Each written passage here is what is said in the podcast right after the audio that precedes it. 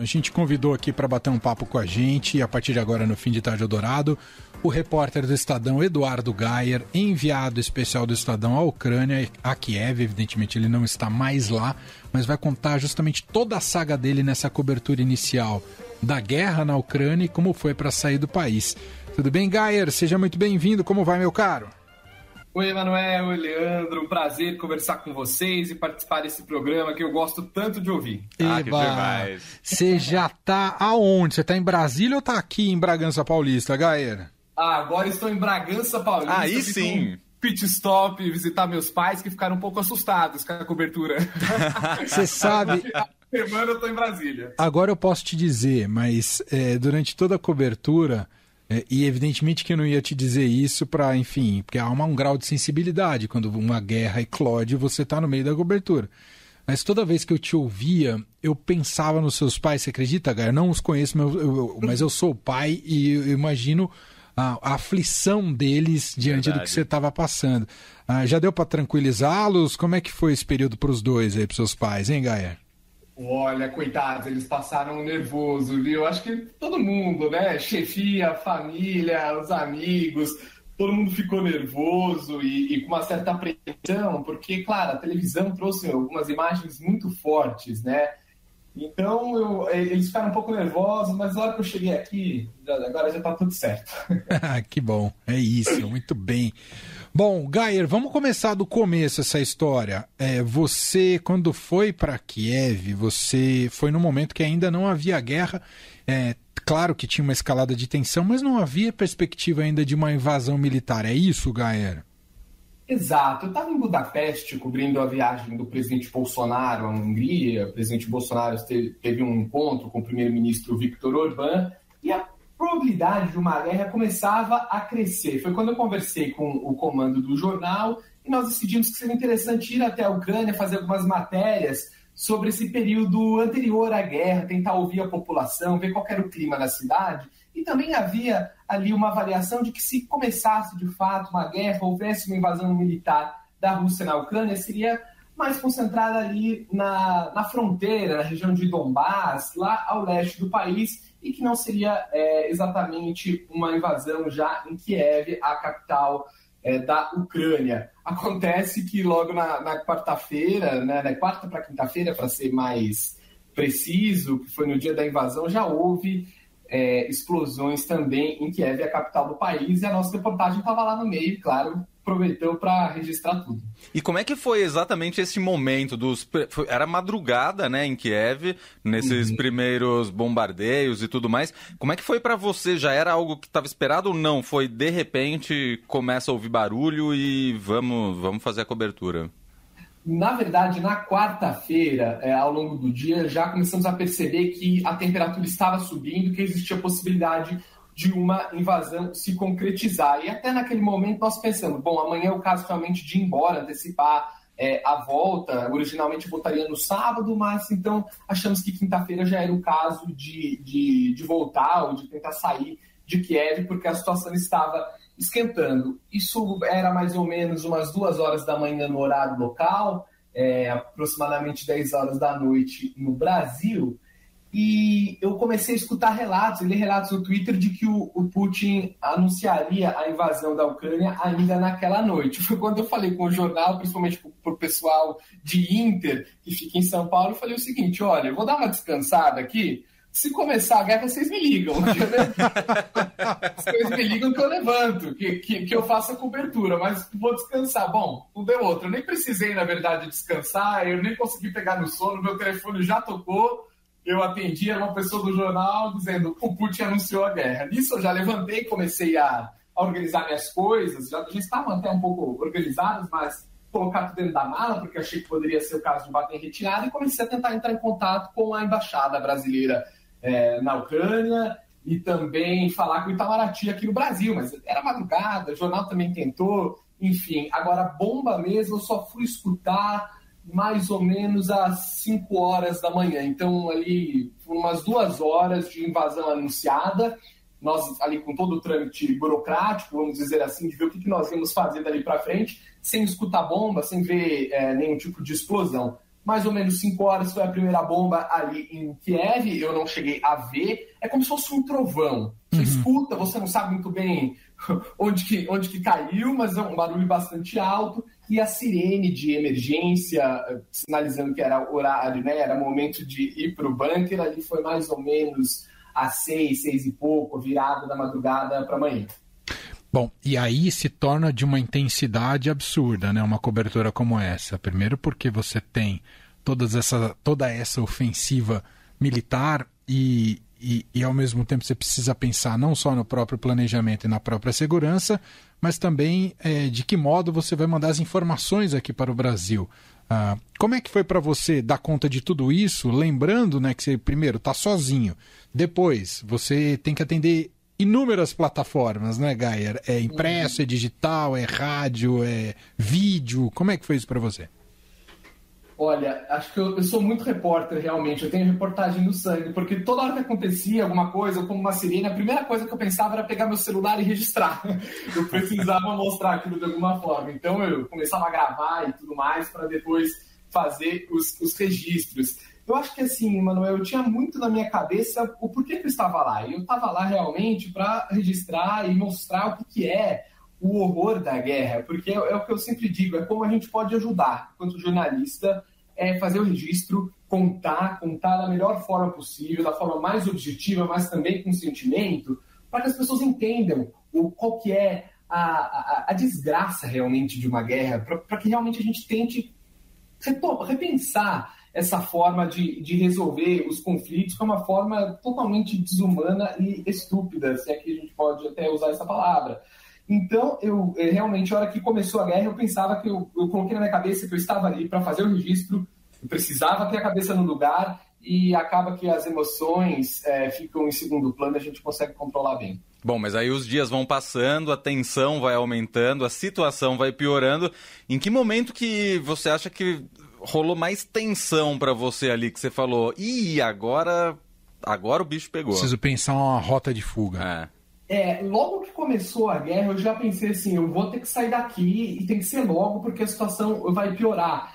Porque quando houve a primeira explosão em Kiev, e que é uma explosão que não estava precificada, vamos dizer assim, já veio na minha cabeça, bom, tudo que todo mundo falou já foi por água abaixo, porque se isso não estava esperado, nada mais pode ser previsto. Então, eu pensava que era realmente, eu havia necessidade de sair de lá o quanto antes. E essa também era a posição do comando do jornal, que logo já tentou buscar uma rota de fuga junto à embaixada é, brasileira lá na Ucrânia.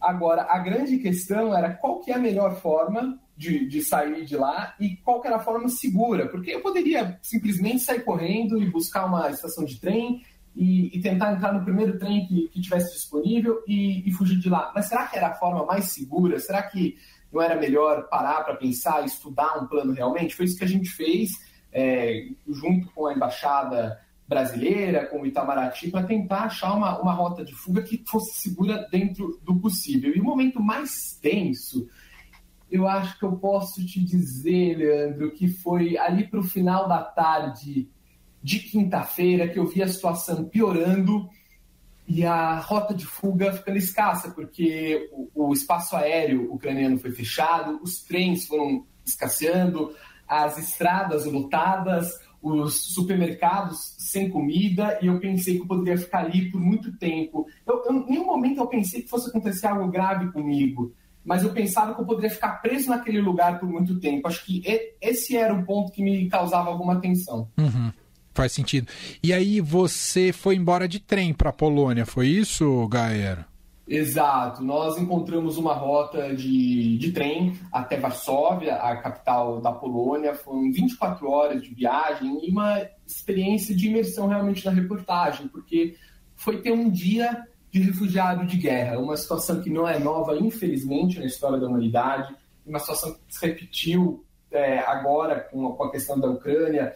E de uma forma muito triste, porque foi um trem muito lotado, de pessoas muito abaladas, famílias é, rachadas, porque a, a, não podia ter homem de 18 a 60 anos, ucraniano, homem ucraniano, porque estavam proibidos de sair do país para lutar na guerra. Então era realmente uma imagem de dor que a gente via de mães é, sem, sem os maridos, né, só com os filhos, é, também muitos idosos, pessoas que foram deixar os seus pais. Eu conversei, por exemplo, com uma professora, até contei nas páginas do Estadão, uma professora que teve que deixar os pais é, na cidade dela, que era no interior da Ucrânia, porque o pai tinha um problema no joelho, não conseguia andar, e a mãe ficou para cuidar do pai, ela teve que ir embora sozinha, não sabia se os pais vão sobreviver à guerra. Então, esse tipo de, de dor que eu vi dentro do trem, foram 24 horas de viagem, chegando na Polônia, nós fomos recebidos com uma solidariedade bastante emocionante do, do povo polonês, com comida, porque tinha muita gente ali que estava sem comer realmente,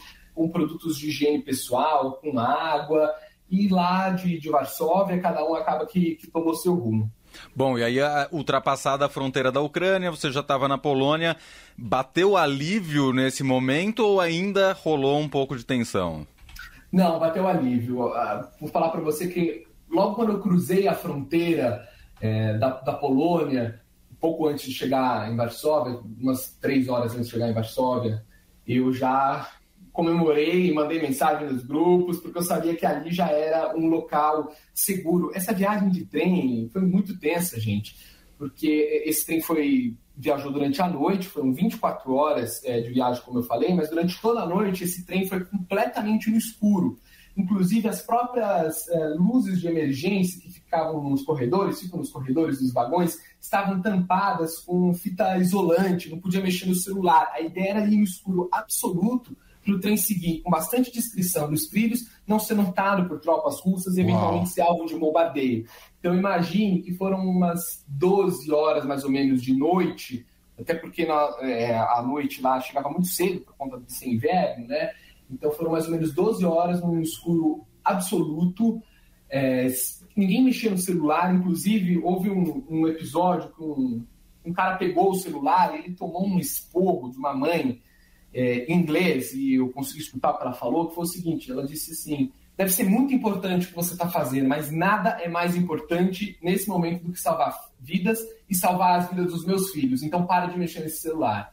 Esse, esse, era o nível de tensão que estava claro. dentro do trem, porque qualquer luz poderia ser motivo ou poderia ser um sinal para tropas russas bombardearem o trem ou os trilhos. Então foi, foi uma viagem bastante tensa e para todos os destinos, né? não só, não só para Varsóvia. E agora até nós tivemos essa notícia nessa tarde que, infelizmente, os arredores da estação de trem de Kiev foram bombardeados pelas tropas russas. Tá aí.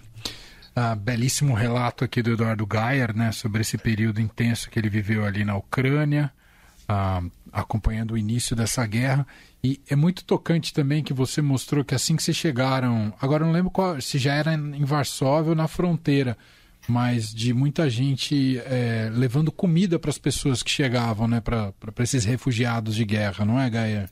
É, em Lublin, a cidade logo na fronteira é, da Ucrânia com a Polônia, realmente o trem parou ali para a gente fazer os procedimentos alfandegários, de checagem de passaporte e tudo mais, e a população civil polonesa estava com, com kits montados, com água, chocolate, suco, lanchinho, esfirra, para poder entregar para as pessoas. Tinha muita gente ali com fome, muita gente que estava sem comer, tinha até papinha, um carinho muito, muito legal, né? Papinha de criança, tinha muito nenê nesse trem. É, então foi um, um, gesto muito legal e que muita gente se emocionou. Eu vi muita gente chorando, chorando de verdade. É, está muito emocionado porque saiu de casa, teve gente que saiu com a roupa no corpo e não tinha mais nada, que não sabia onde ia dormir naquela noite em Varsóvia, só queria fugir da guerra, de qualquer forma, do jeito que fosse, para o destino que estivesse disponível. Depois, até que nós voltamos para o trem em Lublin, depois de feitos todos os, os procedimentos alfandegários, teve gente que jogou garrafa de água pela janela do, do, do trem, porque qualquer, qualquer mantimento, qualquer coisa ali era, era poderia ser muito, né? Então foi um gesto muito, muito bonito do, do povo polonês que tem uma solidariedade grande com os ucranianos. E aí, como é que foi o reencontro com a família? Já que a gente abriu o papo falando dos seus pais, como é que foi reencontrar todo mundo? Ele estava me esperando aqui até com um café da manhã todo especial. Eu cheguei ontem cedo, terça-feira.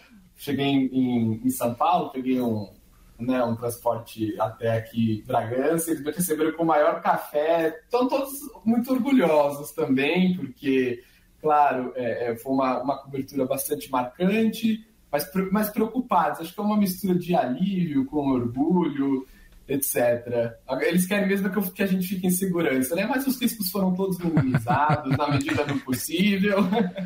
É, tá o, tudo certo. O Gayer vai agora para um lugar que não tem risco militar, mas não deixa de ser um campo minado, que é Brasília, né, Gayer? É, lá tá sempre pegando fogo, sempre pegando fogo, felizmente no sentido figurado. Aproveite seus dias de paraíso de Bragança Paulista, ah, melhor cidade do Brasil. Eu tô sentindo um certo bairrismo aqui. Clubismo, aqui é clubismo, claro. Lógico, meu amigo. Assumido. Muito bom. Gente, Eduardo Gayer. Gayer, como é que a gente te acompanha nas redes, Gayer? Por favor, é o arroba Eduardo Gayer no Instagram, no Twitter também. Vamos continuar essa conversa, porque infelizmente a guerra não acabou.